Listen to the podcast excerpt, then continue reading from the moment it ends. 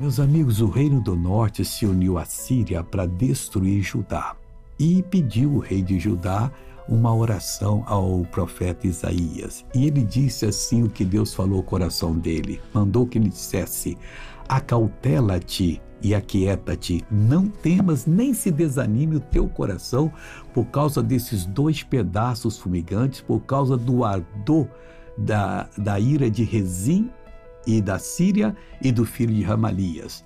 Olha, Deus está falando com você a mesma coisa. Não importa que se levanta contra você, você tem um Deus que cuida de você. Invoque-o agora, ele vai lhe abençoar. Agora vamos orar. Pai, eu abençoo essa pessoa que não vai temer e nem vai se, ó Deus, se desesperar, mas vai acautelar-se.